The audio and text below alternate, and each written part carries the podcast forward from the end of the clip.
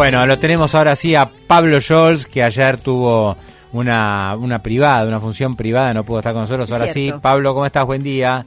Buen día, ¿cómo van? Bien, yo también tengo una privada, estoy invitado a una van premier, Pablo Scholz. Muy bien, ¿cuál? Eh, porque a mí también me invitan, ¿no? usted no es el único crítico de cine internacional eh, que toma el té en las terrazas de Venecia eh. y que lo invitan eh, a la van premier. Nosotros comemos la bondiolita en, en, en la costanera y nos invitan también. Pablo Scholz. ¿Qué vas a ¿eh? ir a ver o qué viste? Voy a ir a ver la semana que viene el Avant Premier de 1985. Argentina 1985, que se estrena el jueves que viene, mm. eh, después de pasar por el Festival de Venecia, donde obtuvo dos premios paralelos, esto es el premio de la crítica y el premio de Signis, que es de la, Asociación Católica, y que eh, este lunes la Academia de Cine Argentino va a anunciar a las 20 cuál es la película que nos va a representar para competir al Oscar a la mejor película internacional, que es como se denomina ahora este rubro que antes era la mejor ¿Por película. Qué? ¿Pero por qué, Pablo? ¿Esto no es para el año que viene?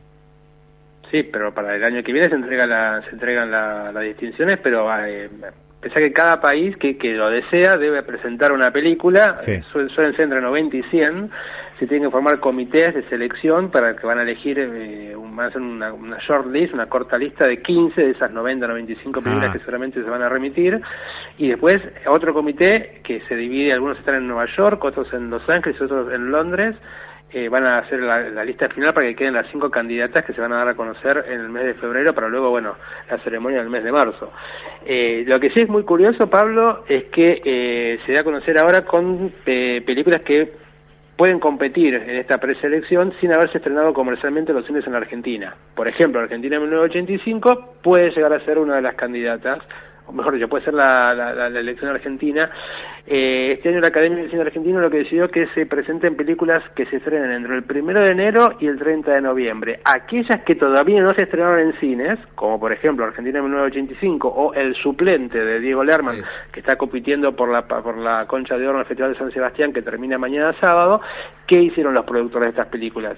Hicieron proyecciones para los 250 miembros de la Academia de Cine de la Argentina que están habilitados para, para emitir su voto y poder elegir entonces cuál va a ser la que nos va a representar ah, ante la Academia. O sea, vos, vos ya la viste. Yo ya la vi, sí, mm, claro.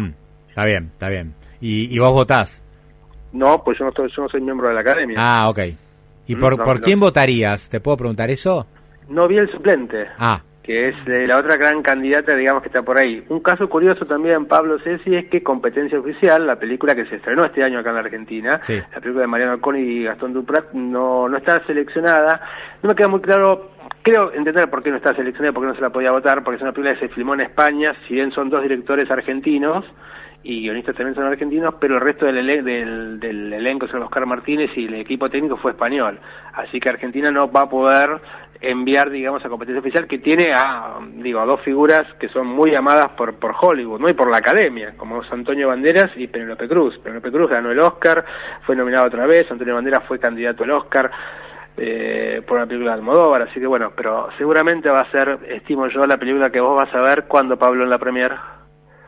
¿Cuándo? El martes el martes. Bueno, ya a ver si, el, si fue, ah. entonces si es la candidata argentina, la precandidata argentina al Oscar que se entrega en marzo del 2023. ¿Cuándo se anuncia entonces esto?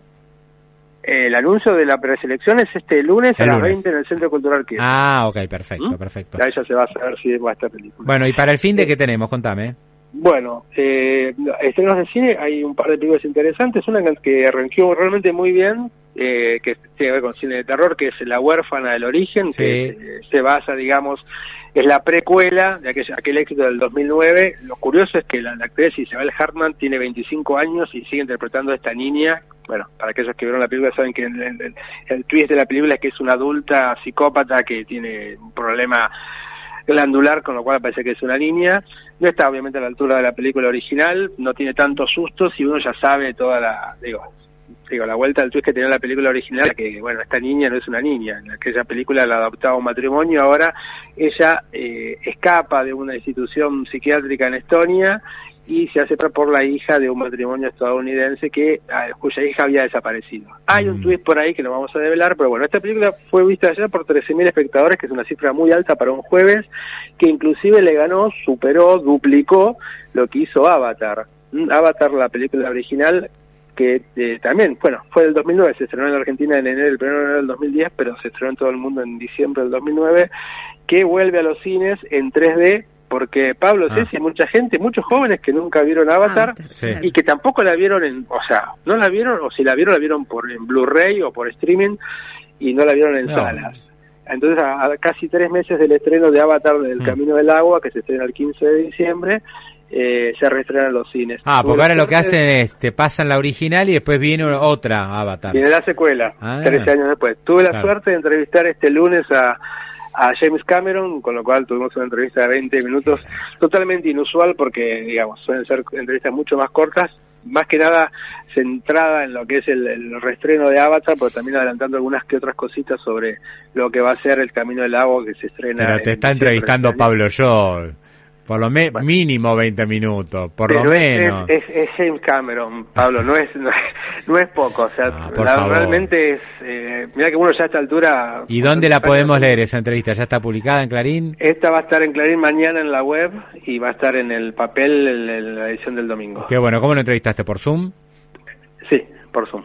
Buenísimo. Por Zoom. Muy bien, muy bien. Así que, y la otra estreno de esta semana que seguramente también va a generar un poco de interés en el público es eh, No te preocupes, cariño, que es esta no sé si decirte que es, una, si es un drama thriller distópico, transcurre la década del 50 con Harry Styles sí. y Florence Pugh. ¿Está buena? Eh, Tuvo mucha promoción.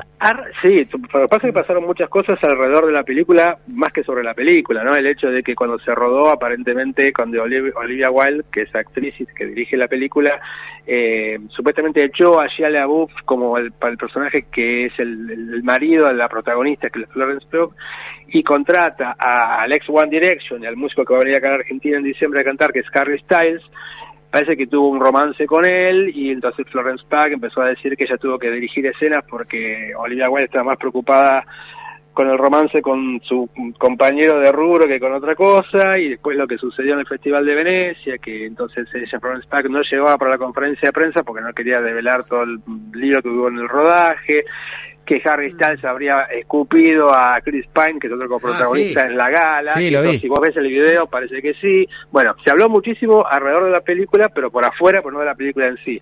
La película en sí es este matrimonio que en la década del 50 vive en una, en una especie como de comunidad entre comillas, en un vecindario en el desierto de California, donde no le falta absolutamente nada, pero donde los esposos trabajan en una empresa secreta en la cual a sus mujeres no les pueden develar mm. qué es lo que están haciendo. Pasa algo, una de las esposas eh, en este mundo tan distópico parece como que tiene un brote y el personaje de Alice, que es el de Florence Pugh, la chica que es Black Widow, eh, nada, empieza como a investigar un poco y descubre una otra cosa un poco inquietante. A partir de lo que se descubre qué es lo que sucede, para mí ahí la película desbarranca. Bueno, voy a esperar que la den en algún Netflix o en algún... Si no, te, ah, si no te molesta. ah, se enoja, se enoja Pablo Joel. Se enoja. Tenés que ir a la UTA, al cine. Tenés que ir al cine. Bueno, y bueno, obviamente la, noticia de la noticia de este día es bueno el fallecimiento anoche nueve y media falleció Carlitos Balá. Sí Así que nada, una figura emblemática para, para muchísimas generaciones, creo que para todos los que estamos viendo, digamos, el mundo del espectáculo nos marcó absolutamente. Aparte tiene un montón de películas de cine, uno se acuerda más de por ahí sus canciones y todo, pero tiene un montón de películas. Muchas películas también dirigidas por, por, por, por Palito Ortega. Tuvo 20, en su momento, bueno, era otra época, pero sacó 20 discos con sus chistes y demás. Mm. Eh, tenía 97 años y ah, quizás fue un, a ver, en sus comienzos Carlitos Balá que empezó a hacer eh, así como sus humoradas a, a bordo de, la línea 39 que lo llevaba de Chacarita para otros lados, el fue oriundo de Chacarita, que fue una especie como de comienzo de lo que se, digamos fue el stand-up, claro. así decir, ¿no? Y por eso tanto la línea 39 lo recordaba cada, mm. cada 13 de agosto cuando cumplía cumpleaños Carlitos Balá. Claro, espectacular eso. Eh, bueno, eh, hablaste de Carlitos Balá, Pablo. Mm. Y vamos a despedirnos con Carlito Gara, ¿te parece? Todo junto, ¿eh? un gran homenaje para, para un super humorista, actor, todo. ¿Eh? Ahí está, mirá, mirá, mirá, qué lindo y con, con ese gestito de idea ¿eh? que tanto lo ha caracterizado. Pablo Chau. Bueno, yo sé si, mira, mira, escuchá un poquito de Carlito Bala. Hasta el lunes una despedida especial. Los dedos de la mano van diciendo que lindo salió, muy bueno, muy bueno. Hagamos un gestito de idea hagamos un gestito de ideas. Cerrando un ojo hagamos un chasquido, qué suerte, qué bien, qué bien me ha salido. Pablo y a la bolsa.